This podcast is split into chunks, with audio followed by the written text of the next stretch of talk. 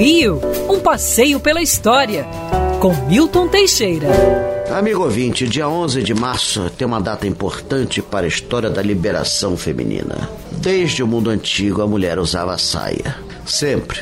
Somente as mulheres bárbaras das tribos bárbaras nórdicas é que usavam calça, e mesmo assim não eram muitas. Então, era algo raro. Mulher era saia, homem era calça. Pois bem, no início do século XX começou a surgir a moda das calças femininas. Pareciam mais saias do que qualquer outra coisa de tão largas. Eram chamadas de jupe culotte. Em 1911, duas mulheres saltaram de carro na Avenida Rio Branco com jipe e uma delas, a calça imitava as escamas de cobra.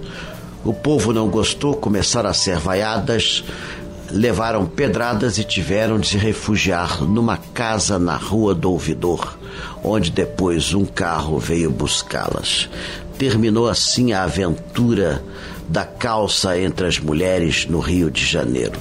Na verdade, na verdade, na verdade, ela só se tornaria relativamente comum durante a Segunda Guerra Mundial por influência norte-americana, já que as americanas já usavam calça comprida há muito tempo. E olha que até os anos 60, em algumas cidades do Brasil, mulher não se atrevia a sair à rua de calça, com medo de ser agredida. Como somos atrasados.